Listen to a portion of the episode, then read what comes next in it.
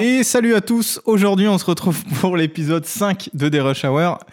Guillaume est en train de boire une bière qu'il m'a fraîchement proposée. Je suis donc avec Guillaume Juin aujourd'hui. Guillaume qui est réalisateur, chef opérateur et beaucoup de choses. Pilote de drone, Monteur monteur. et bien d'autres choses. Producteur, Exactement. Ta, ta boîte, ta- c'est ça. Tu as tu- Avant tu étais SARL Guillaume, j'ai on peut le citer. Ah, c'est avant j'étais même euh, ingénieur en agroalimentaire. Et on va revenir là-dessus justement. On va parler un petit peu de ton parcours et euh, un petit peu de, de la reconversion que tu as fait. Cette euh, transformation de ma vie, tu veux dire Ouais, grave. Et bah écoute, je te laisse te présenter rapidement en- quelques mots sur ce que tu fais actuellement et puis après on va revenir sur. D'abord sur ce que je fais maintenant. Euh, bah, du coup, j'ai ma boîte donc, qui s'appelle WhatsApp Film.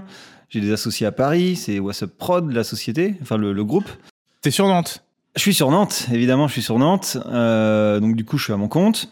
Je bosse pour toutes sortes de clients euh, dans la région, en France, beaucoup. Euh, donc je fais surtout du film d'entreprise, de la petite pub, du film institutionnel. Donc c'est vraiment varié. Euh, ça va du film pour un artisan euh, qui fait des couteaux à un film touristique pour euh, une ville, que j'ai fait celle de la ville de Saint-Nazaire, mais aussi pour d'autres, bon peu importe à un truc un peu plus corporate dans, dans, dans la technologie ou autre. Donc c'est vraiment varié, quoi. C'est très varié. D'accord. Et tes clients sont, sont plus ou moins basés dans la région ou parce que tu dis que tu travailles aussi à Paris, Eh mais. ben, Il se trouve que de plus en plus, pour euh, pas mal de raisons, on va dire éthiques, je fais en sorte de privilégier les clients de- du coin, de la région. pour éviter les Euh, déplacements. Pour éviter les déplacements. Et puis aussi, je trouve ça vachement intéressant d'avoir un réseau local de gens parce que finalement, ils se repassent. Enfin, c'est un peu exponentiel. De plus en plus, tu te rends compte que les gens se refilent les contacts et que tu es connu au sein des, des gens du coin. Quoi. Ouais. Plus tu bosses pour des gens du coin, plus le mot va tourner et tu auras une sorte de mini réputation, même si euh, voilà, je, je suis pas connu, mais je veux dire, il y a une sorte de mini réputation qui. En gros, ton nom, il tourne, quoi. Ton nom, il tourne dans, euh, dans les gens du coin, quoi. Et euh, voilà, après, j'ai des clients un peu partout en France, Ouais. beaucoup à Paris, on va dire. Je bosse aussi pour des, j'ai pas dit, mais je bosse aussi pour des, des agences, des boîtes de prod, euh, qui font appel à moi en tant que réal ou parfois cadreur ou pilote drone. Euh, donc voilà, donc c'est très varié. Et en fait, on n'a pas parlé, mais aussi on fait du drone ensemble, Joris. Exactement. Guillaume est un ami depuis un petit moment maintenant et on avait euh, monté. euh, 5 ans, 5 ans déjà, Fly. 6 ans, Ouais. c'est ça. Le temps passe vite. Et, et du coup, on s'était associé pour Big Fly. Voilà, le drone cinéma documentaire et télévision. Ah non, mais attends, on a, on a démarré avec un gros drone gros porteur. Ouais. Donc c'est pas la petite machine, on a directement vu euh, assez haut. euh, donc on s'était bien fait plaisir au début. À... Ouais, j'avoue. Bah, on, a, on, ouais, on avait lancé Big Fly parce qu'en fait, on s'était. Bon, on fait une petite parenthèse sur, euh, sur Big Fly parce que euh, voilà, mais c'était un petit peu rajouter une corde à notre arc au niveau du drone parce que ça se développait pas mal. Et nous, on s'est dit. On va pas s'amuser à jouer avec du Phantom 2. On a pris directement un griffon qui fait quoi 1m60 d'envergure? 1m67, je crois, Ouais. exactement. Et qu'on met en vente d'ailleurs. N'hésitez pas à nous contacter à un prix très préférentiel. C'est une machine exceptionnelle en plus. Ouais, bah alors, il faut rebondir pour expliquer quand même pourquoi on l'a Oui, mis alors, en vente. alors, Parce qu'entre temps, on a, on a, alors on l'a quand même beaucoup utilisé à une période, et il se trouve que depuis l'arrivée de l'Inspire 2, euh, qu'on a intégré dans notre parc de, de machines, on se retrouve à utiliser principalement l'Inspire 2 parce que finalement notre clientèle et les secteurs euh, et le type de clients avec lesquels on travaille, finalement ont surtout besoin, ou en tout cas on se rend compte que c'est c'est plus adapté d'utiliser l'Inspire 2, et on a de moins en moins utilisé euh, Ouais. le Griffon. Il y a aussi le fait que euh, le drone n'est pas notre activité principale, Hmm, euh, clairement pas, et c'est pas non plus une grosse grosse partie de notre chiffre d'affaires. hmm. Et, euh, et c'est pas une grosse partie de notre chiffre d'affaires, donc finalement, euh, on n'en a pas forcément tout le temps l'utilité. Mm. Et en plus, l'utilité de ce drone, pour ceux qui connaissent pas, les gros porteurs, c'est des drones sous lesquels on, sur le, enfin, on peut emmener pas mal de poids. C'est-à-dire qu'on va mettre une nacelle en dessous, style un Ronin, mais un, un petit peu plus fat, une nacelle stabilisée. Et derrière, on va pouvoir mettre, euh, je sais pas, de la Un raid. euh, ouais, on va pouvoir mettre un, un enfant, des Un jumeaux, enfant. Ah bah, on peut embarquer combien? Alors attends, au total c'est C'était pas 15 huit kilos moins 7 de drone, c'est 8 kilos qu'on peut embarquer euh, en comptant la nacelle. Ouais, voilà, et dessus, on a mis de la Red Helium euh, 8K avec euh, des bonnes optiques, etc. Donc en fait, c'est un drone qui va euh, permettre une- d'avoir une grande polyvalence de choix de caméra et d'optique et de setup différents là où l'Inspire est très plug and play, très pratique parce que très rapide dans la mise en place. Euh, Peut-être un peu plus simple aussi, moins impressionnant, euh, mais euh, dispose juste d'une caméra en fait. Enfin, Pourquoi c'est important d'impressionner les gens les Non, non, moins Parfois, impressionnant ça pour peut, les hein. gens. Oui, voilà. Après, c'est sûr Parfois, que c'est peut. impressionnant, genre de, ce genre de drone. Et, euh, et, et je, je me souviens, on, on reste un peu sur le sujet, mais c'est vrai qu'on avait commencé et en 2016, lorsqu'on avait fait notre, notre bande démo, Ouais. qu'on avait autoproduit Ah ouais. la bande démo. D'ailleurs, on en avait parlé avec euh, Stéphane Bon. Tran dans, dans un des épisodes, Ouais, tu vois, le, coup de s'autoproduire.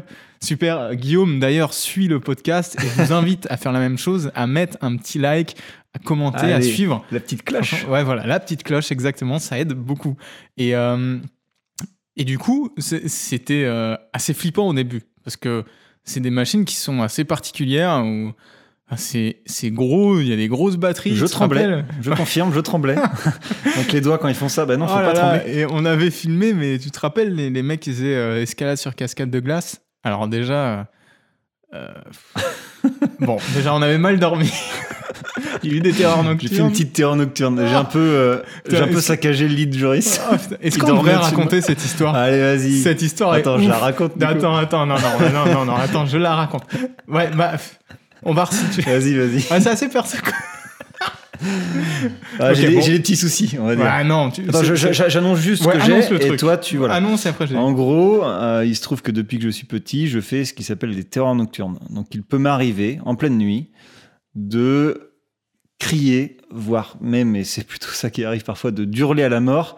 Et c'est même parfois accompagné par le fait que je me lève et je sors du lit, je me mets debout, mais je ne me rends pas compte de ce que je fais. C'est un peu une sorte de somnambulisme, mais, mais de, mais de l'horreur, quoi, de l'enfer.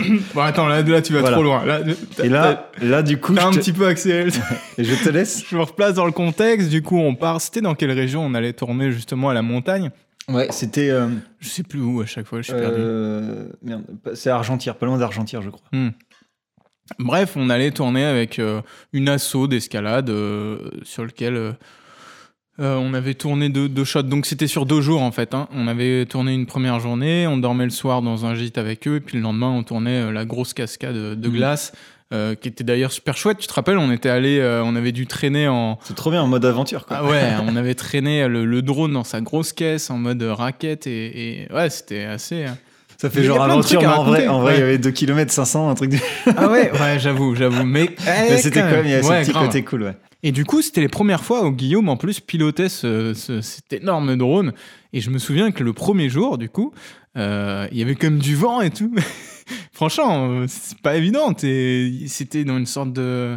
Tu te rappelles C'était un De peu une- vallée Une encaissée. sorte de vallée Donc, encaissée. du coup, effet Venturi. euh, ah ouais, des- c'était un peu des- flippant. des le effets fait de relief. bouger.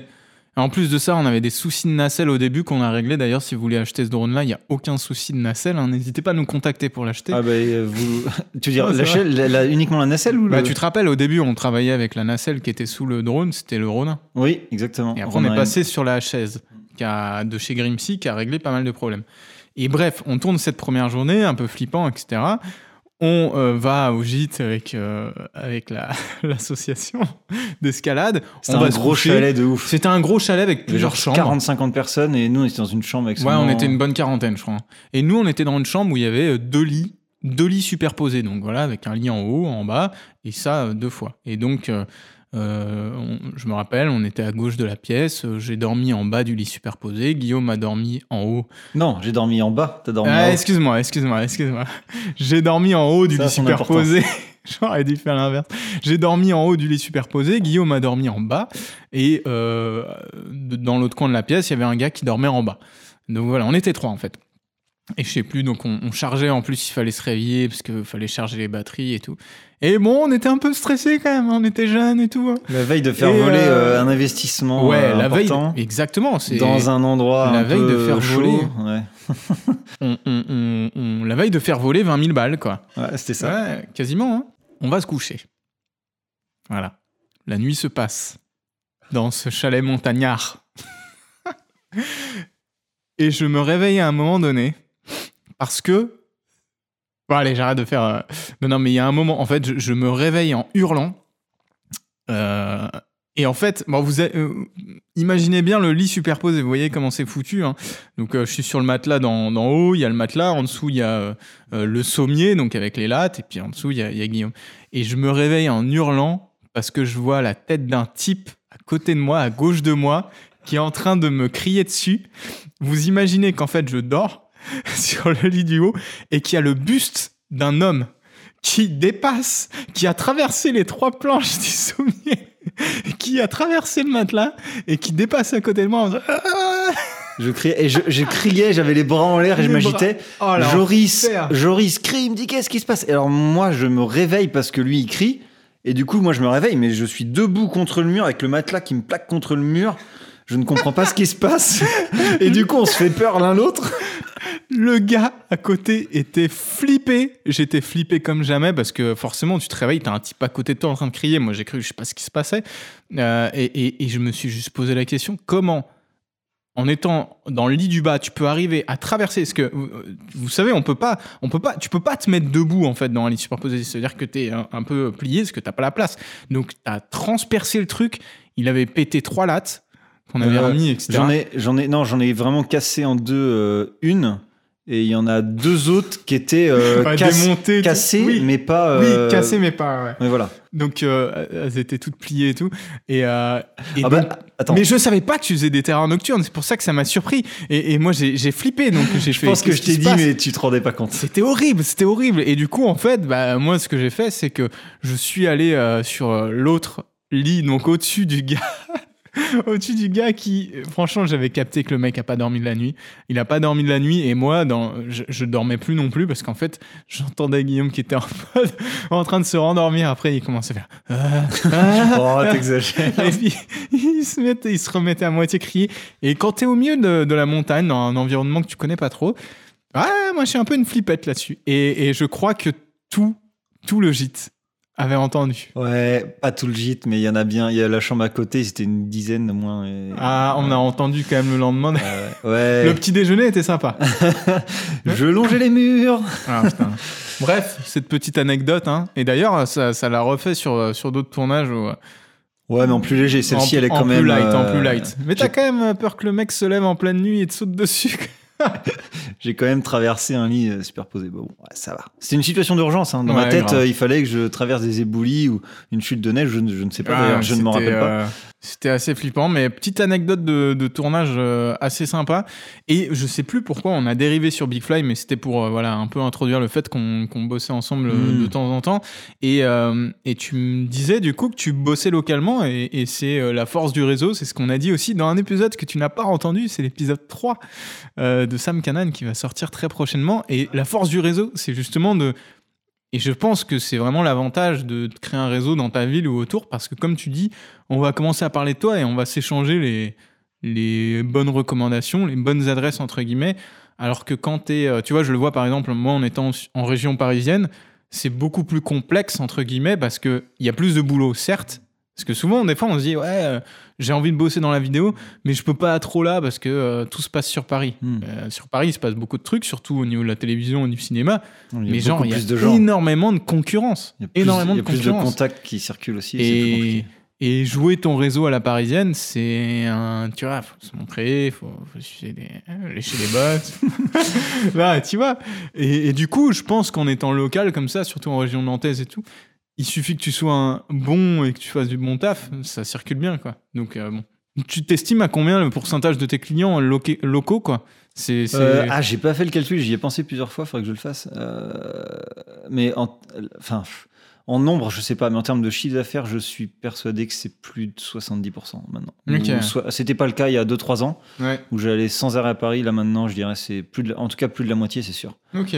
Donc euh, ouais, c'est, ça a son importance. Donc, t'as eu moins de boulot à Paris ou t'as décidé aussi de laisser un peu. Euh, pff, bah, c'est une bonne question. Je sais pas si ça s'est fait naturellement ou si. Bah, de toute manière, je privilégie tous les trucs locaux. Et du coup, genre, si je dois choisir entre un taf en local pour euh, je sais pas quelle boîte qui va me faire faire euh, je sais pas quoi, Hmm. Ou la même proposition à Paris, je choisis en local. Et, Ouais. et du coup, quand, quand tu as trop de boulot et qu'il faut choisir entre deux, je choisis le local. Et forcément, les trucs à Paris, bah, tu les travailles moins Ouais. et tu te retrouves à avoir plus de trucs en local. Guillaume, tes origines pakistanaises qu'on te donne souvent, est-ce qu'elles sont Elles sont vérifiables. Oh, je voulais répondre à ça. Non, attends, l'histoire de Paki, c'est un surnom avec des potes d'ingé. On va en reparler après d'ailleurs, mais bon, c'est aucune origine pakistanaise. Si je devais définir mes origines, je suis un fils de paysan et paysanne de, de la Brière, de Monteur de Bretagne. Donc j'ai grandi euh, À la ferme À la ferme, c'est ça. Euh, une enfance classique, enfin classique à la ferme quand même. Donc Avec des vaches. Voilà, au contact de la nature, des vaches, de la Brière, qui est mon fief natal. Donc la Brière, c'est un marais. C'est un, marais, un marais vieux de 5000 ans, 5-6 000 ans, euh, qui est euh, proche de l'estuaire de la Loire, en gros à côté de Saint-Nazaire. C'est marrant parce qu'on s'attendrait pas forcément à un marais euh, local, quoi. Eh oui, c'est un petit bijou, un petit trésor de faune et de flore et de paysage local. Non, franchement, c'est assez ouf. hein. N'importe qui, quel touriste peut y aller, faire des balades en chaland. Enfin bref, il y a tout un. Et d'ailleurs, je me rends compte que c'est peut-être aussi une question émotionnelle, mais le fait de travailler euh, en local avec des acteurs locaux, avec euh, des entreprises locales, avec des parcs naturels locaux et d'être au contact avec le terroir de mon enfance et de là où j'ai grandi, bah, c'est grisant. Quoi. C'est, en tout Mm. cas, moi, j'ai des attaches euh, locales importantes et ça, me fait, ça me fait vraiment quelque chose. Quoi. Enfin, du coup, je suis attaché aussi à mes clients. Du coup, tu vois, il y a comme un. Oui. C'est pas juste euh, je vais bosser euh, à Paris euh, pour un client. J'ai aussi des attaches avec mes clients, avec mes clients partout à Oui, Paris. mais faut, pas, faut pas que je dise n'importe quoi. Non, mais voilà. Non, mais, Mais- ça ramène le petit, un petit truc en plus Voilà, qui fait ce- qu'il y a un lien. Et... Voilà, c'est ce petit truc en plus quand même qui, bah, dont du coup tu, tu, tu le revendiques presque comme une petite fierté de te dire que tu travailles avec des. Après voilà, mais et, euh, et donc voilà. Après, donc moi je pense, j'ai jamais fait de vidéo avant mes mes mes, mes 20 ans. Ah oui. Il faut te dire que j'ai jamais. Tu sais, moi j'entends sans arrêt les histoires de réalisateurs euh, qui faisaient leurs films avec la Super 8, avec leurs potes et tout, mais moi j'ai jamais vécu ça, mais jamais. cinq ans. Tu sais, ça fait, ça fait toujours beau, toujours stylé de dire Ah, euh, moi, je faisais mes petites vidéos, je découpais euh, les, les pellicules de Super 8, et puis on, on se déguisait, puis on écrivait nos petits Tu scénarios. sais, puis- c'est, comme les chanteurs. hein. Ah, elle chantait à 5 ans, euh, depuis elle continue, machin. C'est tout le temps ça. Ça fait le background. Et, Et c'est très bien, c'est très bien. C'est Oui, juste oui, que moi, je n'ai pas, j'ai pas du tout ce background-là, quoi. Et c'est arrivé tard, en fait, parce que euh, bah, j'ai fait, bon, moi, je vais pas faire mon CV, mais en gros, j'ai j'ai un diplôme d'ingénieur en agroalimentaire. J'ai bossé un an et demi dans une biscuiterie industrielle. Au début, c'était cool. Ensuite, euh, vers Donc la c'est fin, bac plus. euh, Bac plus 5, ouais. J'ai fait un BTS d'abord, il y avait une passerelle pour passer en ingé. J'ai fait un bac S, puis un BTS, puis euh, comment dire, un- mon diplôme d'ingénieur. Rien à voir avec la vidéo. Rien à voir, et puis j'étais très loin de tout ça, même si j'aimais beaucoup, euh, j'étais bercé euh, dans, dans plein de films quand j'étais jeune, plein de choses qui m'ont influencé peut-être aujourd'hui, mais. Mais enfin voilà, c'est. il n'y a pas un moment où pas tu du tout, dit, pas euh, du tout. Je faisais même pas de photos. Enfin, faut te dire, Ouais. non, j'étais très loin de tout ça. hmm. Et puis, euh, mais quand même, j'aimais beaucoup. Je faisais du dessin, par exemple. Je faisais quand même beaucoup de, de- de petits trucs artistiques. euh, je faisais, je- enfin, je sais pas comment dire, mais il y a pas mal de choses que je faisais. Euh, des petites constructions, des petits machins. Enfin, Ouais. j'ai toujours eu envie de créer des choses, tu vois. Donc ça, c'est quand même, c'était quand même ancré en moi depuis longtemps. Ça revient pas non plus nulle part. Et, euh, et puis il y a un moment euh, où du coup je me suis mis à faire du diabolo avec un pote. Yes. yes. C'est vraiment mais- l'histoire un peu particulière. mais- Ouais, mais en même temps, on commence tous par un truc comme ça, en fait. Bah ouais, en tout cas, ça a commencé là. Je fais du Diablo avec un pote. Et puis, euh, dans notre école d'ingénieur, il y avait un. Comment dire Il y avait un. Tous les ans, une sorte de soirée. un peu plus posée où on se bourrait pas trop la gueule. C'est la seule soirée de l'année où et encore je dis ça mais à la fin de la un soirée spécialiste. bah, d'ailleurs. Et, euh, et du coup, du coup, on a décidé nous de faire un petit film avec un avec, euh, avec mon pote avec qui on faisait Diabolo. Et puis c'est parti de là. Donc j'ai euh, récupéré une caméra d'un pote, un petit truc en 720p, tu vois, un peu tout Ok, pourrave. c'était même pas de la mini DV ou autre? Non, c'était bon. On m'a Ok. prêté une sorte de mini caméscope. Ah mais non non non, moi c'était du, c'était déjà, c'était l'arrivée du numérique. Ah oui, remarque, ouais, c'était, en quelle année? Euh, bah 2010 ou Hmm. 2009-2010 environ. Ok, Donc, euh, voilà. Ouais, 2000, ouais. 2000, fin 2009, un truc du genre. Et, euh, et voilà, du coup, on a fait la petite vidéo. Bon, c'est marrant, mais c'est dur à regarder. Hein. euh, dix, Ah. ans après, c'est chaud à regarder. hein, ouais. Je sais pas si c'est dur parce que euh, les toutes premières vidéos, je les regarde. Après, c'est plus, c'est beaucoup plus émotionnel que les vidéos qu'on va ouais. faire euh, actuellement. Et je trouve qu'il y a même plus de, il y a peut-être même plus de sensibilité dans ces trucs-là que, je sais pas. Il y a, il y a Ah, un je- côté, euh, Oui. c'est intéressant. C'est intéressant. Oui, alors ça. te voilà. rappelle des souvenirs. Voilà, exactement. Et tu le regardes avec tes potes, c'est cool. Mais, Ouais. mais mec, devant un client, euh, c'est shame total. ça passe pas. Non, non, pas devant non, un non, client. mais et puis même devant, enfin voilà, tu le montes avec les potes avec qui, avec qui tu l'as fait, Mm. avec la famille, c'est rigolo. Parce qu'en fait, euh, mais t'as peur de le montrer à quelqu'un qui pourrait éventuellement le juger. Oui, non, alors ça c'est clair parce que c'est un truc que tu vas regarder toi parce que je me souviens de toutes les vidéos euh, sur lesquelles j'ai commencé. C'est pas des trucs déjà un, euh, quasi personne les ont les ont vus. et Je pense que tout le monde s'en battrait les couilles, tu vois. Et euh, c'était un bah comme toi, toi c'était le diabolo, moi c'était du de, de, de l'acrobatie moto, voilà, du stunt. C'est vrai, j'ai vu ça. Acrobatie scooter. Ouais, j'en, j'en avais fait pas mal. Et, et c'est marrant de voir un peu l'évolution, euh, l'évolution des choses. Mais en tout cas, ça me fait marrer, moi, de regarder ce genre de trucs. Mais c'est plus des Oui, souvenirs. exactement. Ouais, non, Et- mais exactement. Et bref, et du coup, après ça, euh, j'ai commencé à faire d'autres petites vidéos avec des potes, et des potes qui faisaient de la musique, je les ai accompagnés à des concerts, euh, j'ai fait des... Je bidouillais, vraiment, je Mais bidouillais. parce que le fait d'avoir fait cette première vidéo pour la soirée où Et j'ai trouvé ça presque- passionnant. Ah, ok. Là, en gros, c'était le début d'une passion. C'est vraiment, et limite, le Diabolo qui était un peu une petite passion, mais un truc de pote aussi, parce qu'on s'amusait Ouais. ensemble, mais je m'entraînais beaucoup tout seul, tu vois. Et ça, ça va revenir ce que je vais dire après, mais en gros, j'ai- je suis un peu un extrémiste. Quand je fais un truc, Attention, parce que je vais isoler ces mots-là extrémiste dans le sens, je vais, euh, bah, je, je- ouais, je vis au les choses fond un des peu à fond. choses. Bah, Voilà. on l'a vu récemment. Je t'ai pas suivi. ah ouais, non, pour les jumeaux, bref. ah, si on en parlera après. Je sais pas si tu le coupes Oh, ou pas. l'enfer. Ah, je sais pas. C'était ce qu'à chaque fois tu dis t'es pas prêt d'être faire quand tu Ouais. t'arrives pas. Bon, bref, c'était une private joke. Mais, euh, mais ouais, du coup, je suis assez extrémiste quand je me mets sur un truc, j'y vais à fond. Et même, ça peut même être pénible pour mon entourage. C'est pour te Ouais. dire, je. Et Tu c'est ce qui a- investis trop. Ah, je me... trop. Bah, pour moi, c'est pas trop, mais je peux comprendre que ça puisse être trop pour d'autres. Enfin, bon.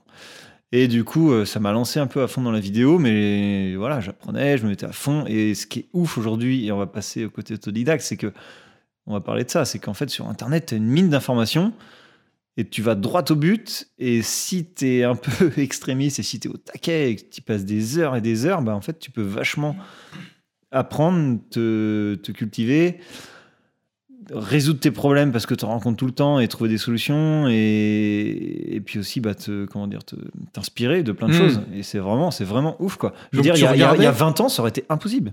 Je, je serais né 20 ans plus tôt, mais j'aurais jamais fait tout ça. C'est là où on se rend compte aussi euh, de la qualité euh, de ce qu'on peut trouver en- Mm. actuellement. En fait, on est noyé dans une mine d'informations, mais on n'a jamais eu autant d'informations possibles dans tous les domaines possibles et, euh, et on peut se former dans, dans tous les domaines Hmm.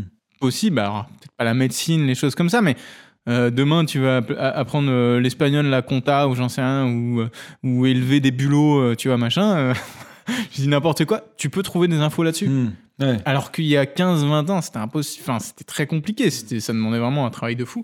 Et, et du coup, tu, tu t'es. euh, comment dire Tu t'es formé comme ça, en fait? Ouais, bah, en- vraiment en mode autodidacte, tout seul. Je bossais encore à la biscuiterie où j'étais.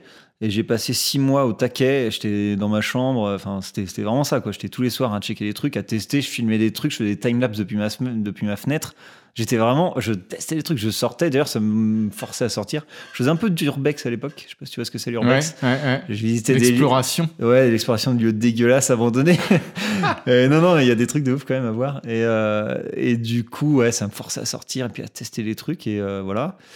Et puis, euh, j'ai rencontré un mec rue de la Soif à Rennes. Oh là là, la rue de la soif. Jocelyn, si tu nous écoutes. et euh, mais c'est en fait c'est vraiment une succession d'étapes hein, tout mon parcours. Et, euh, et du coup, il me voyait en train de filmer des potes, il m'a abordé, on a discuté un peu. Trois jours plus tard, ou non, Bonjour, je suis producteur, je vois que tu filmes. mais non, lui, lui, il organisait des événements, il organisait des mariages. ok. Et euh, entre autres des mariages, mais surtout des mariages. Ok, d'accord. Et, et voilà, oublié. c'est ça. Ben ouais, ben j'ai eu ma période. hein. Ouais. Et, euh, et c'était six mois avant la fin de mon contrat dans ma boîte. Et, euh, et puis je me suis dit, bah écoute, je vais pas rechercher un autre boulot dans l'agroalimentaire. Je vais me laisser porter parce que lui me proposait à ce moment-là. Hmm. Mais je me doutais bien que ça n'allait pas être suffisant. Mais je me disais, OK, je me donne euh, six mois à la fin de mon, de mon taf en auto-entrepreneur. Donc j'ai créé mon statut auto-entrepreneur pour euh, bah, essayer de développer cette activité et puis c'est de voir s'il y a moyen d'en vivre ou au moins d'y survivre. Moi, pour moi, si j'arrivais à atteindre un SMIC par mois, Ouais. C'était, ça y est. Mais genre, euh, c'est bon, j'ai réussi quoi. Donc déjà, en termes de salaire, tu passes quand même euh, d'ingénieur, enfin d'un poste Ouais, d'ingénieur. j'avais pas un salaire mirobolant non plus. Ouais, hein, euh, mais- C'était le début, mais oui, oui. tu passes en tout cas, voilà. de- Ah, mais il y a un moment où en fait, c'est une question de sens aussi de ce que tu veux dans la vie. Et honnêtement, entre gagner, je sais plus combien je gagnais, mais pour, pour moi, c'est déjà très bien gagner sa vie que de gagner c'est un- 1500 euros par mois. Je gagnais Même c'est un- 1500. Ouais. entre gagner 1500 et puis redescendre à 1000 ou 1100 euros par mois. Mais si tu gagnes en confort de vie, en bah, juste en bonheur, quoi. Ouais, Ouais. en gros, la passion, euh, la- ton, boulot, ton boulot qui est un peu contraint, même si au début il me plaisait, à la fin c'était un peu, c'est un peu compliqué, ça me plaisait moins. Les verres se sont trop- les, les verres Incroyable. se sont remplis aussi vite que tu as changé de carrière du coup.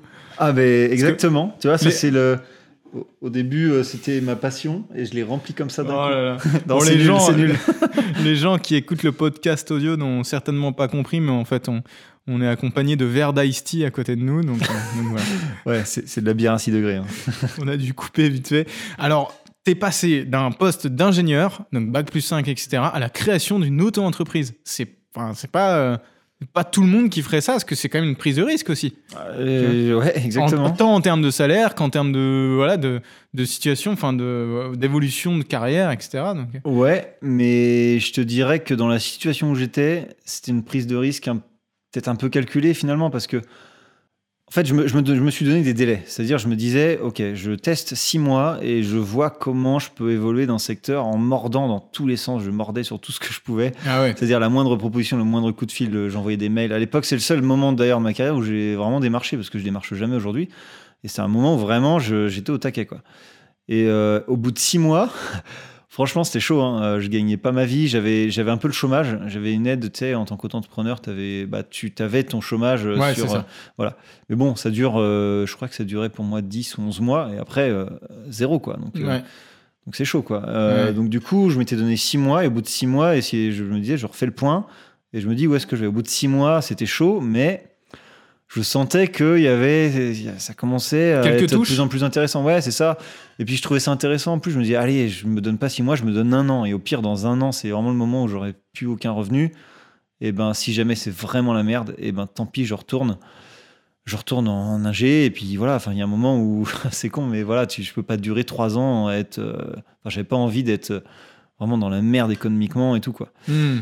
Et Ah, se surtout trouve- après avoir fait 5 ans d'études, euh, enfin, je veux dire, tu as aussi la possibilité de, quoi. Donc, Ah, euh, c'est ça, ouais. Et du coup, euh, du coup, au bout d'un an, au bout de six mois, donc voilà, c'était un peu chaud, mais au bout d'un an, euh, c'était chaud, mais c'était moins chaud, quoi. C'est-à-dire que euh, j'avais dû passer de.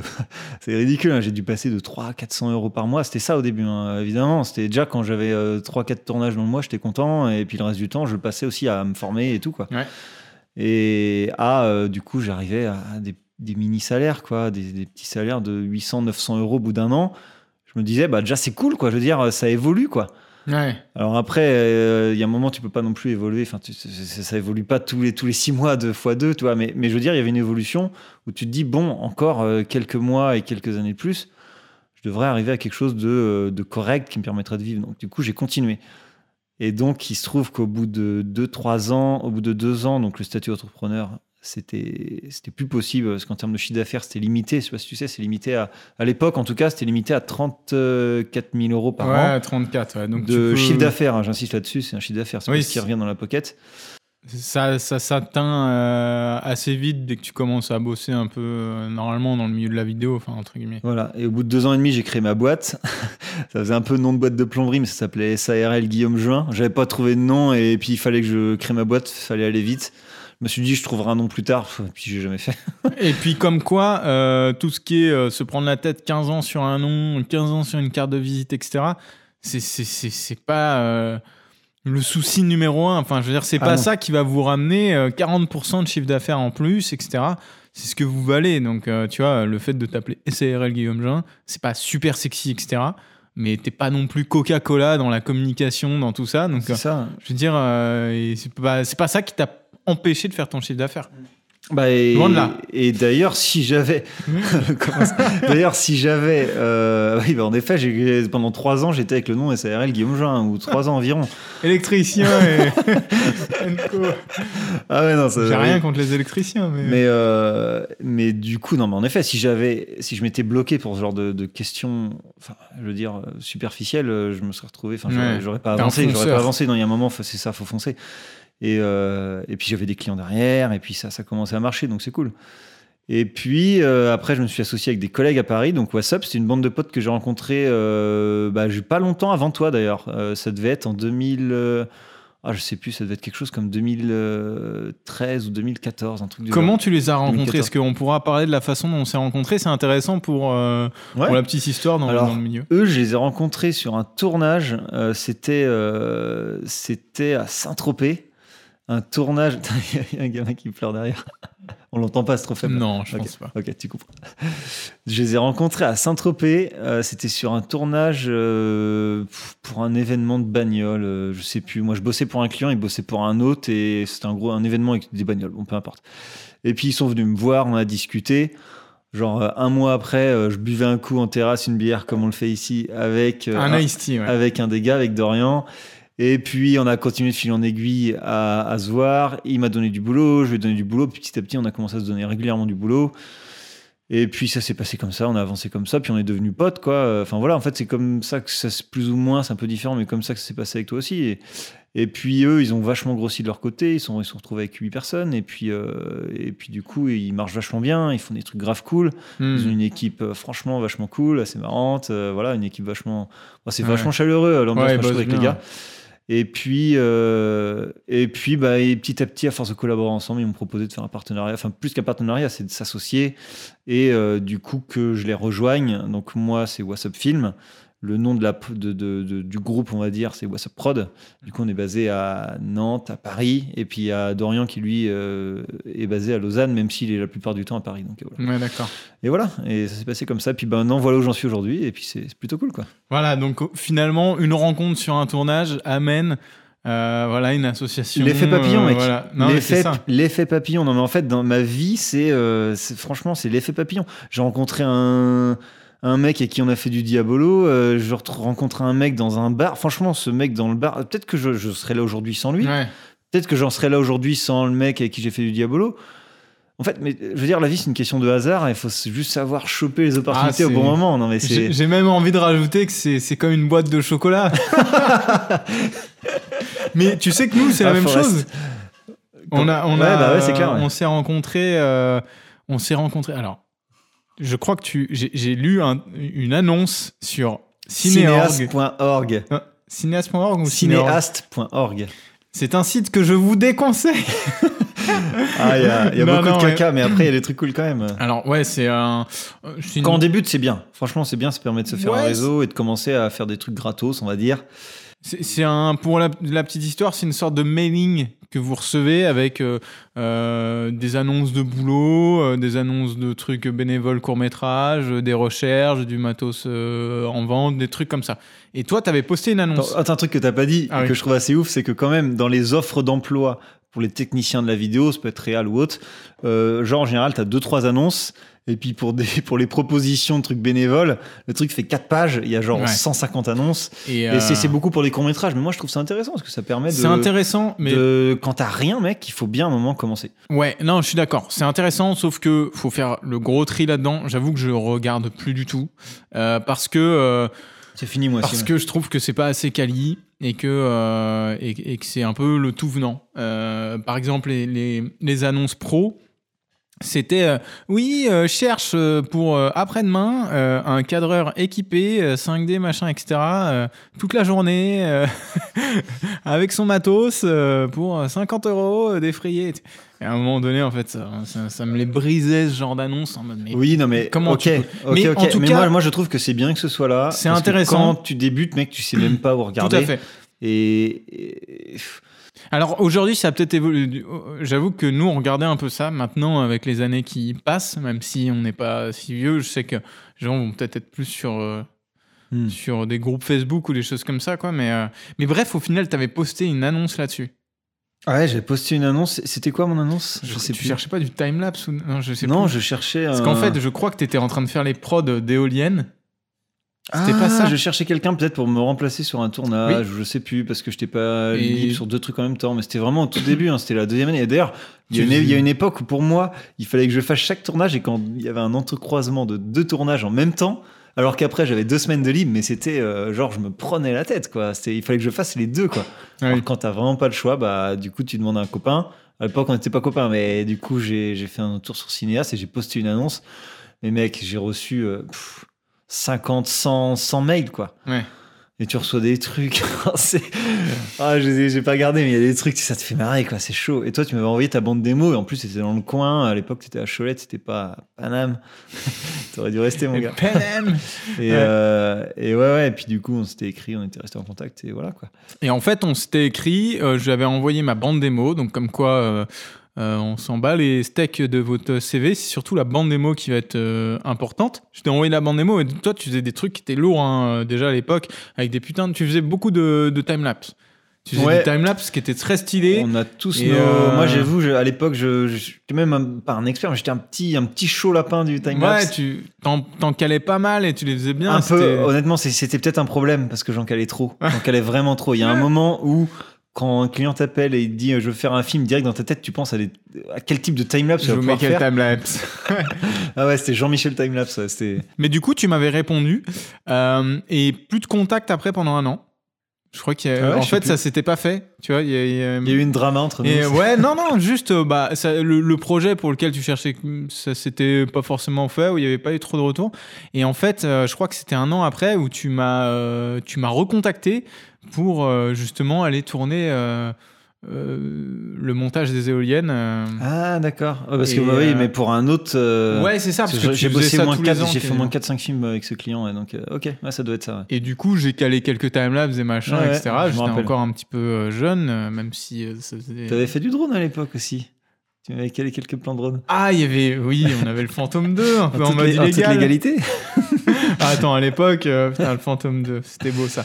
Et, euh, et de fil en aiguille, donc on reste en contact, on monte Big Fly, etc. Et puis, euh, et puis voilà, hein, euh, franchement, on a investi dans du matos, on a récupéré quand même pas mal de, de CA avec, avec Big Fly, et puis on continue aujourd'hui à bosser de temps en temps ensemble. Euh, Faut bien se dire, moi, c'est un truc que j'ai souvent. Mais ça part d'une annonce, quoi. tu Ouais. vois. Ah, mais- Enfin, mais- Je veux dire, si j'avais pas répondu. En plus, je déteste ce genre de truc. Ouais. Tu vois, genre. euh, répondre, enfin, ce genre de truc, euh, démarcher, je, je suis vraiment très mauvais là-dessus, ou envoyer des mails pour. euh, parce que comme toi, moi, c'est plutôt les choses qui venaient à moi. Mais si Hmm. j'avais pas fait ça, enfin, Bah, En fait, non, hein, c'est sûr. j'aurais été triste Mais, mais dans ça, ma se vie. trou- ça se trouve, ça se trouve, je suis passé à côté de quelqu'un d'autre encore Ah mieux. ouais. Mais, mais, on ne, le- mais on ne le sait pas. ouais, grave. Et moi aussi, putain, t'imagines, j'ai perdu. Donc en gros, tu t'as as touché ta première caméra, euh, entre guillemets, en 2010. Et euh, c'était en quelle année Attends, que tu- attends, attends, stop, stop. Est-ce qu'on peut appeler ça une caméra? Le Bah truc. oui Oui, attends, euh, moi en 2004, c'était la mini DV, euh, c'est une caméra. Ouais, ouais, ouais. Oui, oui, ça. Enfin ça- bon, ton, ton premier appareil de, de film animé, de vidéo animée. Ouais, oui, voilà. Ça capturait 25 images à la seconde en 720p avec une plage dynamique de, je pense, de 5 stops. C'était chaud. Ouais, et bah finalement, on se prenait moins la tête à l'époque et on n'était pas en train de se branlétiser là- les- là-dessus, quoi. Ah, ouais, mais quand je vois la différence entre ce que je faisais à l'époque et ce que je fais aujourd'hui, je suis content de me un Allez, petit peu. arrête, arrête, arrête, arrête. Ah, avant, c'était mieux d'abord. Avant, c'était mieux, voilà. Je vois ce que tu veux dire. Peut-être qu'aujourd'hui, on a des contraintes avec des clients qui font que euh, on est obligé de fournir un minimum de qualité. Non, mais bien pas- sûr. Non, mais le, le, le, le confort de travailler avec euh, une image qui est pas trop compressée, euh, un bon ralenti, etc. Enfin, une caméra qui est sympa, c'est quand même voilà. Mais mais c'est vrai que euh, par contre, des fois, je compare vraiment le avant et le après. Enfin, et d'ailleurs, je rebondis là-dessus. Donc toi, t'es T'as pas fait de, t'as pas du tout fait de cursus scolaire dans l'audiovisuel, Non, autodidacte. j'ai fait une formation de trois jours ou de deux jours, je sais plus, en Belgique avec Philippe Blum. Philippe. Ouais, je Ah, me suis payé Philippe une petite formation. Suis, j'ai pris un train. Mais Philippe qu'on a déjà vu. Oui, Philippe qu'on a vu à New York. Ouais, On a vu à un New York. festival. Et, Parce qu'on a euh, gagné le plus gros festival de drones au monde, à un a moment, gagné- catégorie architecture. Voilà, voilà. à la fin, petite catégorie, catégorie architecture. ouais, catégorie une des, architecture. une des attendez. six ou sept catégories, je sais plus. ouais. C'est ça, une, de, une des. Ouais, il y avait pas mal de catégories. Et euh, non, ça c'était cool. Ça c'était euh, byzantine. J'en parlais aussi la dernière fois dans un autre podcast, mais c'était genre. Le, le- le rendement de cette vidéo, on a tourné deux heures. T'en as parlé, je crois, dans ton précédent podcast. Oui, voilà ouais. ça. Ouais, ouais. C'est c'est genre, enfin, c'était fou. Et c'était ultra drôle parce que je crois que j'ai regardé, c'est quand même sur Vimeo, c'est 700 000 vues. Sur Vimeo. Ah non, mais alors tu cumules sur YouTube. Vimeo et YouTube. Ouais. Et euh, je sais plus, si- on l'a mis sur Facebook, il y a des vues aussi, mais c'est surtout Vimeo et YouTube. Mais oui, c'est, enfin, c'est pas, il y a pas un million, mais enfin, il y a genre 800, 900 000, je sais Ouais. plus. Non, mais j'ai pas envie, ça se trouve, je dis une connerie. Non, non, non, mais pour, pour une vidéo. Je crois qu'il y a genre d'architecture. 600 000 sur euh, un côté et 100 000 de l'autre. Et oui, 700, en effet, ouais. c'était un appel. J'ai galéré euh, Ouais. à essayer d'avoir les bons contacts, mais j'ai passé. C'était moi qui avais géré les, les- les coups de fil. T'avais commencé par euh, des grosses et tout, Nantes et tout et tout. Voilà, bah ouais, bah, Allez vous faire voir. Et au Nantes final, j'ai trouvé des images de cette, euh, de cette église qui est pas connue, qui est à Paimboeuf, euh, Petite église. Alors, c'est la seule église néo-byzantine. Donc, euh, les, les nouvelles versions des styles, du style byzantin. euh, bon, j'y connais rien en architecture, je fais genre. et euh, et euh, de, de tout le Grand Ouest. Ouais. Et du coup, j'envoie un, un petit. non, j'a- j'appelle d'abord, mais l'église, mais il n'y a, enfin, il y a pas de numéro cherché, je galérais. Puis j'appelle la mairie. La mairie me dit d'envoyer un courrier. Déjà, c'est le genre de truc, ça peut un peu te freiner, mais bon, allez, on y va, juste un courrier, c'est pas grave.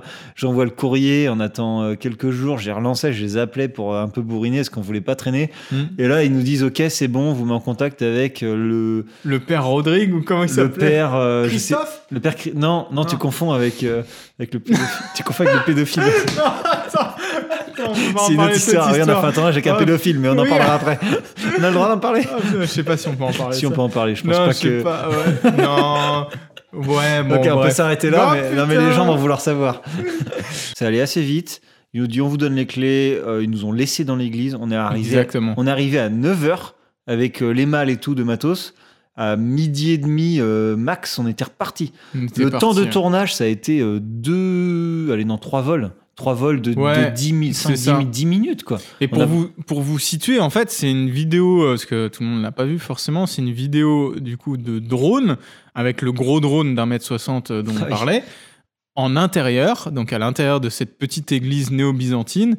Et ce qu'on avait fait, c'est qu'on avait balancé. Donc on avait mis un A7S2 sur, euh, sur le Ronin, Voilà. et Mais- au-dessus. Parce que d'habitude, les nacelles sont en dessous du drone.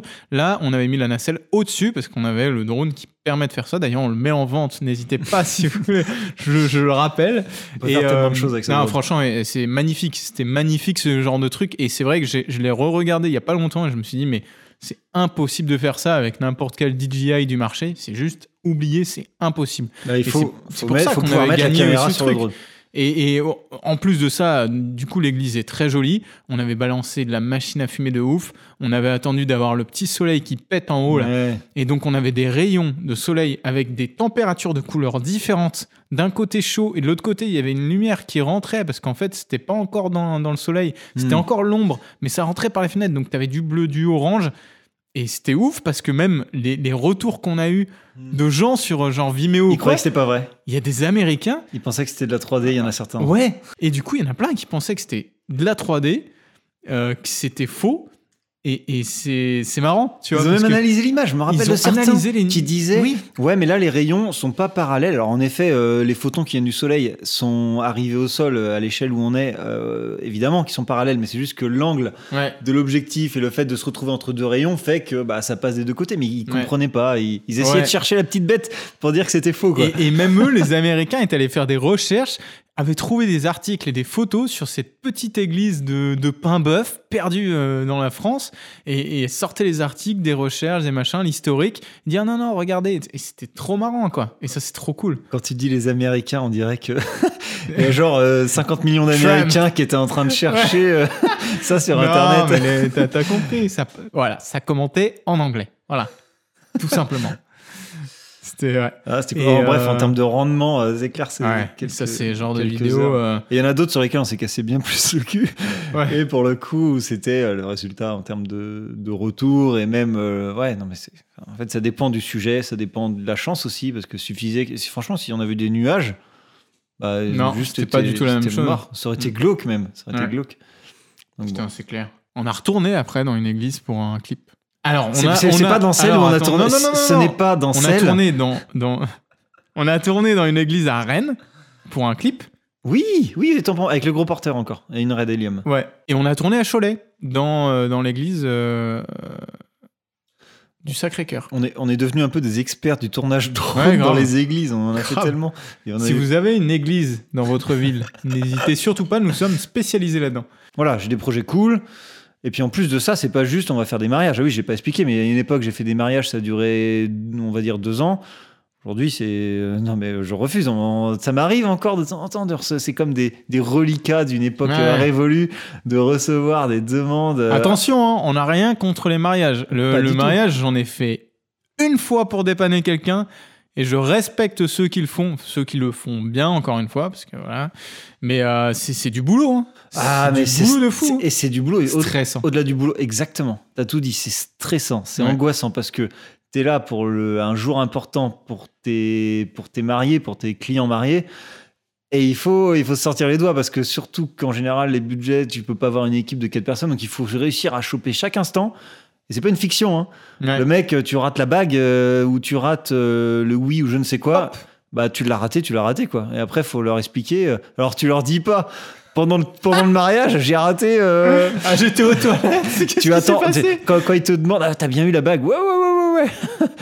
Tu leur fais comme ça. Ouais. Mais euh, ouais, ça m'est arrivé de La rater. carte SD a Mais t'as toujours. En fait, enfin, ils comprennent parce qu'après, ce qui compte, c'est aussi d'avoir capté l'émotion de tout le reste du mariage. Il y a des moments importants, mais après, il y a aussi euh, bah, toutes les belles images que tu fais. Hmm. Mais c'est sur euh, 15-20 mariages, c'est obligé qu'il y a un ou deux trucs que tu vas forcément rater quand Ouais. tu es tout seul et que tu dois courir, réussir à, à choper la sortie de l'église de derrière, mais aussi de devant. C'est ce que j'essayais de faire.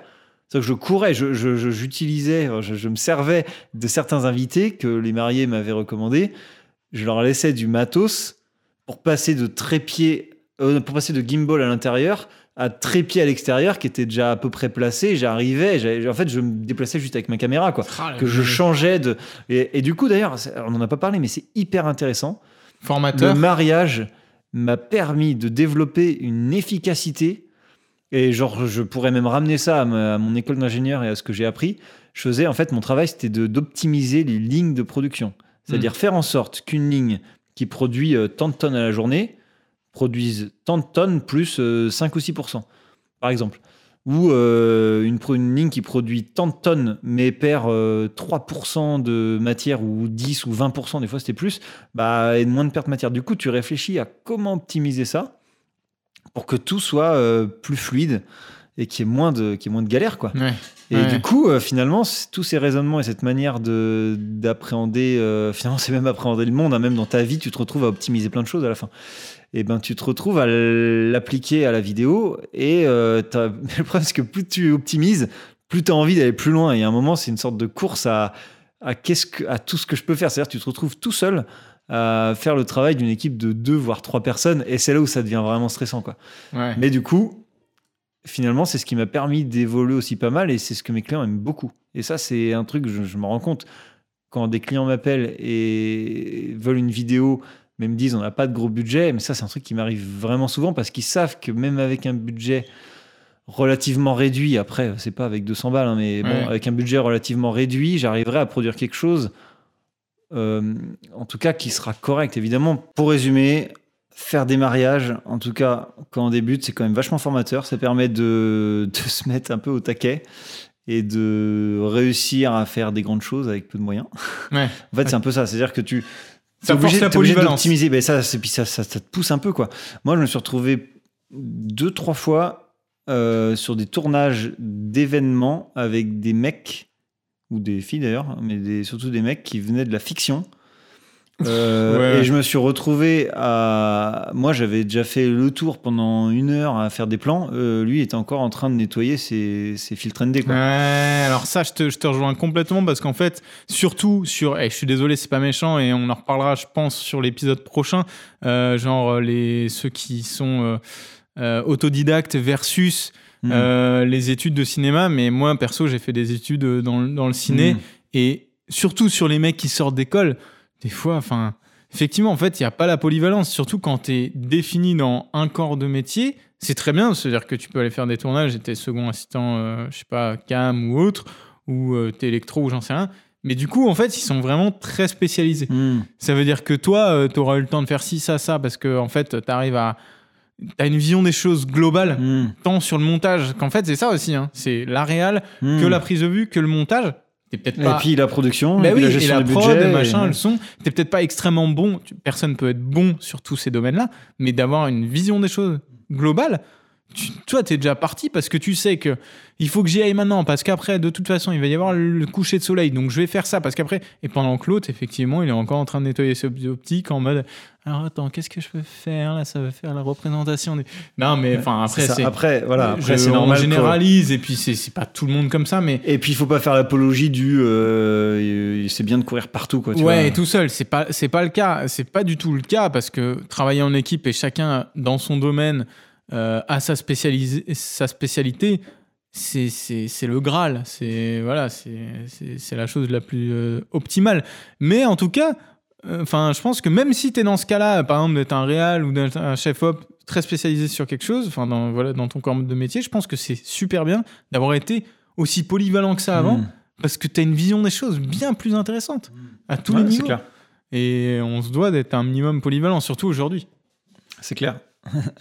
Surtout quand tu as un client qui t'appelle et puis qui a besoin d'une vidéo, euh, si tu ne sais faire que du cadre ou j'en sais rien. Enfin, d'ailleurs, c'est un truc. Ça te limite aussi en termes de business quand tu veux être euh, un dé, quoi. En fait.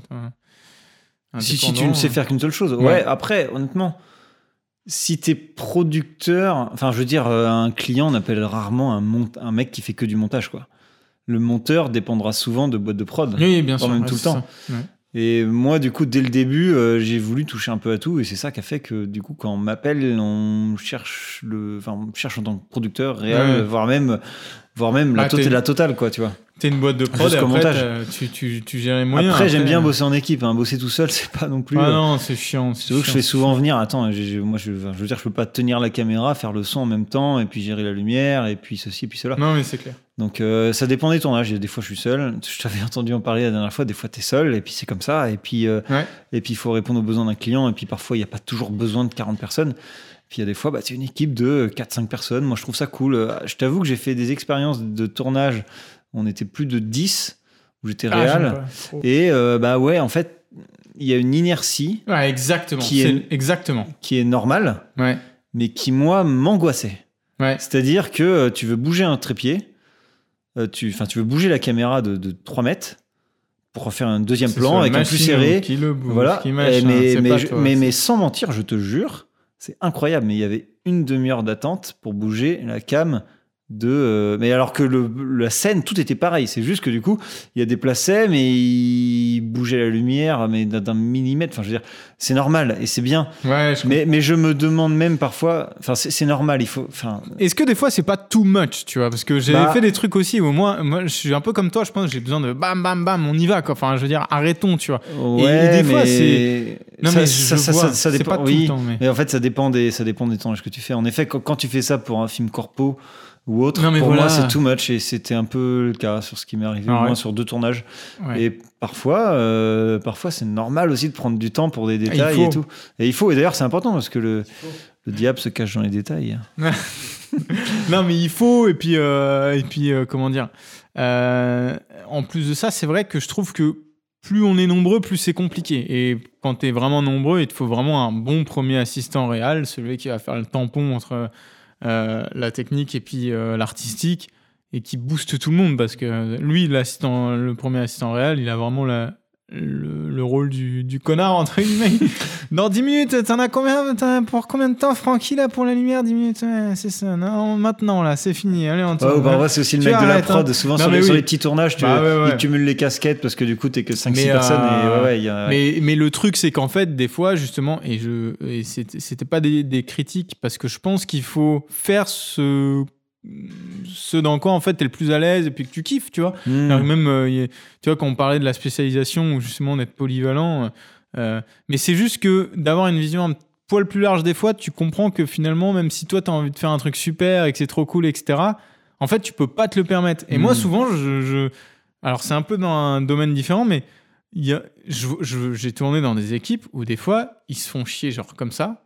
Bon, là, les gens qui sont euh, en audio ne voient pas, mais genre, je suis à 100% de- de- d'emmerdement de, de, de tournage, ok? Pour un résultat qui est, euh, qui est à peu près ici, tu vois, 50%. 50%. Alors que toi, tu peux trouver des façons de faire la même chose, avoir la même intention, etc., qui t'emmerdent beaucoup moins. Tu, tu vas t'emmerder, voilà, à 70% pour avoir genre 48% du, du fin, tu vois, le, le quasi le même bien résultat. sûr, je comprends bien. Et, et le feignant, c'est celui qui a, qui a inventé la roue. Et que des fois, c'est pas parce qu'en fait, tu vois, genre les, les trucs de prod, et on s'éloigne de ouf et puis on va se recentrer, mais tu sais, ah, on le tourne comme ça, on verra au montage. Ah, puis on va faire aussi une version comme ça, on le tourne au montage. Et puis, et puis tu te retrouves en fait à tourner pendant 9 heures d'affilée à l'arrache alors que tu sais très bien. Parce que toi, tu fais aussi des films, mais cette fois-ci, tu as été embauché en cadreur, tu vois. Mm. Mais toi aussi, tu fais des films. Alors, tu sais ce que tu vois, tu, tu sais de quoi tu parles, et tu sais qu'ils vont jamais utiliser tout ça, et tu tournes 5-6 fois plus que nécessaire. Et tout le monde en a marre, et ça te saoule. Et après, moi, moi, ouais, j'arrive. ouais, je mais j'ai envie, envie de te dire, je suis d'accord avec toi. Ah. Je suis d'accord avec toi, mais j'ai envie de te dire que parfois ça Il fait faut être préparé fait- un peu. Non, quoi. mais ça fait partie du métier. Ouais, faut et que- préparer. Et que si tu râles trop, après tu ah, c'est faire pas râler. Bah, non, après, non, non, mais je non, mais bien, dis pas, non, je non, dis bien pas, sûr. mais- Mais ce que je veux dire, c'est qu'il y a Je un les moment- emmerde, voilà, c'est tout. Non, non, mais ça m'a, ça m'est arrivé plein de fois aussi. Mais il y a un moment c'est parti du métier, faut essayer de, voilà, de, Non, tu, tu, tu ravales ta salive et puis tu fais le boulot et puis tu.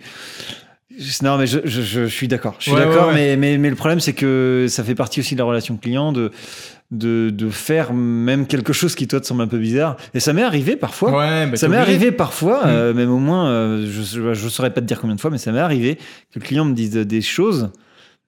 Et que, euh, franchement, il faut avoir de l'humilité parfois parce que tu te retrouves à, à te dire mais pourquoi on fait ça? Et derrière, en post-prod, tu c'est pas que tu comprends l'utilité, mais en fait, lui, il a une attente que toi, tu n'avais pas forcément calculée. Et toi, tu voyais pas le truc parce que c'est pas forcément beau, sauf que, bah, évidemment, pour lui et, son, et sa cible et ses, et ses clients à lui, parce qu'il faut pas oublier que ton client, il a des clients Mm. et qu'il faut qu'il vende quelque chose et c'est pas juste tu fais une vidéo pour toi, c'est une vidéo Et- pour lui. Ouais. Et du coup, euh, tu te retrouves à devoir, bah, et- enfin, tu, quand tu comprends pourquoi il te l'a- il t'a demandé de faire ça, là, du coup, tu es en mode humilité, tu te dis, bah, ouais, ok, Bah, du coup, je serais peut-être un peu plus humble par la Ah, suite. Ouais, carrément, je suis d'accord avec toi. C'est vrai qu'il y a des fois où ça fait chier. hein. C'est comme quand tu fais un montage et que t'as passé voilà le temps et puis qu'on te dit euh, ouais c'est cool mais ça ça ça tu changes Putain, c'est trop cool Ouais, c'est relou, hein, c'est et relou, qu'en hein. fait il y a que ton ego qui parle entre guillemets Ouais, parce que clair. parce que tu sais que ce plan-là, tu t'es fait chier à le faire au tournage. Donc tu voulais absolument le caler, alors qu'en fait, dans le propos, ça marche pas forcément. Mais tu t'es fait tellement chier à le faire que. euh, Putain, le mec, Fini il a son iced tea. Et, euh, tu t'es fait tellement chier à faire ce plan que tu dois le caler, alors que pas forcément. Et des fois, c'est il faut de l'humilité pour dire bon allez, je, je mets vraiment euh, le temps que j'ai passé, mes emmerdements, etc., machin, de côté pour me dire, ok, qu'est-ce qui est le mieux pour le film et qu'est-ce qui est le mieux pour mon client? Mm. Parce que c'est vrai que des fois, tu as un avis qui est tranché. Faut pas être trop auto-centré, en fait. Mm. Faut arriver aussi à avoir cette ouverture d'esprit, ce qui est pas toujours facile, surtout quand tu es fatigué, quand tu as tourné 8-10 heures, que tu es claqué, etc., d'arriver à encore entendre le, euh, des choses un petit peu qui vont euh, à l'encontre de euh, ton avis, mais je sais plus pourquoi on a commencé à parler ça, parce qu'on parlait de, de, de faire des tournages un peu délire, euh, style comme euh, ce Mm. qu'on s'était fait, euh, ce qu'on s'était autoproduit euh, récemment, là. Enfin récemment, Il y a deux ans. il y a cinq ans. Là, il, y a cinq, il y a cinq ans, tu parles de risque. Bon, on est reparti quand même en Suisse il y a un an et demi. Et alors oui, C'était vraiment en mode, euh, en mode, on se fait quelques petites vidéos pour actualiser un petit peu et puis pour le délire, mais c'était cool. On, on s'est, euh, et ça, je pense que c'est un truc à, à faire de temps en temps. Mais comme tu dis, toi, là, maintenant, t'es archi chargé. Et puis, on est tous. C'est compliqué d'arriver à un, peu, euh, un peu moins maintenant, le Covid est passé par là. Ouais, alors le Covid, c'est encore un autre, c'est clair. Mais on s'était dit, on va partir quelque part pour faire des vidéos, un petit peu à la Big Fly, et on a choisi la Suisse. Et on s'est fait des bonnes randonnées. J'étais pas un truc. euh, Ah ouais, que toi, fait t'étais faire, pas un marcheur, toi. je suis pas, je suis pas un marcheur. Euh, bon après j'ai fait de la marche, mais euh, mais ouais non c'est vrai que c'était intéressant parce que du coup ça me permettait d'allier bah le côté pro parce que tu vas sortir une vidéo, le côté fun parce que tu vas tourner une vidéo, le côté un peu euh, vacances entre guillemets, enfin Hmm. euh, voilà décompression et c'est c'est des trucs à faire quoi. C'est des trucs à faire, mais il faut pas. Enfin, ça ne peut pas prendre 90% de ton temps, sinon Ah tu, bah non, sinon non, tu, faut- tu, tu- tu tu vis, crames hein. et puis c'est tout. Ouais, ouais, c'est ça. Ah non, mais c'est ça. Et ouais. Non mais Après, tu peux faire 4-5 jours, 3-4 jours, allez, 2 jours, 1 jour, non mais si. 3-4 heures. En fait, On je, je- je trouve juste de- de- pour, le, le- le- pour la Suisse, c'était grave cool et c'était super joli et tout. Moi, je dis juste qu'il manque, il aurait peut-être manqué un sujet. Tu vois, quand, quand on avait fait nos premières vidéos, on avait des sujets Mm. précis. Et euh, tu vois, si on devait refaire un truc, et moi je suis toujours chaud, je trouve, c'est, je trouve que ce serait mieux, plus sympa et potentiellement plus, euh, plus intéressant aussi Ouais. pour, le, pour les gens d'avoir un truc avec un sujet, quoi, une histoire à raconter au-delà Oui, la juste Suisse, des belles euh, images. La Suisse, c'était surtout du paysage. On s'est baladé, on a fait quelques, quelques, quelques images sympas. Et puis, et puis voilà, moi, après, de mon côté, j'ai tourné un petit vlog. On a tourné un truc pour DJI aussi, parce qu'on est. euh, Oui, ah, c'est vrai. est- on est, alors, est-ce qu'on l'est encore? Est-ce qu'on l'a encore? Je sais plus. Ben non, mais c'est renouvelable tous les ans. On a- on l'a été pendant 4, 3 ans, 4 ans, je sais plus. Ben, je sais pas si c'est encore renouvelé d'ailleurs. Ouais, très bizarre DJI. Mais en tout cas, on a été Nino, si tu partenaire. euh, on a été partenaire DJI euh, en 2017. Mm, c'est ça. Bref. Ça n'amène pas non plus euh, la gloire. Euh, Non, mais ouais. Non, mais en tout cas, euh, bon, bon truc à faire de temps en temps, arriver à, à sortir un peu la tête du guidon et de se dire, ok, et, parce que des fois, on peut même perdre un peu la passion, entre guillemets, et de se dire, ok, qu'est-ce que je peux faire pour me triper, qui va peut-être même me servir après dans mon boulot, et puis comme ça, bah, d'arriver à mêler plaisir et travail, aller dans une, une destination. Hmm. Ce que je te propose, Guillaume, parce que là, on a explosé, je pense, Le compteur de temps Le compteur de temps. On a explosé le compteur de temps. Si vous Tu êtes feras 3 épisodes. ah ouais, ouais là, c'est trois épisodes. Non, même pas. Ce que je te propose, c'est qu'on se retrouve dans un prochain épisode. ok. Le mec Bon, a... bah, Au revoir. voilà. Euh, si vous êtes arrivé jusqu'à là, n'hésitez pas à nous le dire dans les commentaires. N'hésitez pas à commenter, liker, partager, subscribe, peu importe la plateforme sur laquelle vous êtes. Allez voir le travail de Guillaume. On se dit à très vite dans un prochain épisode. Allez, ciao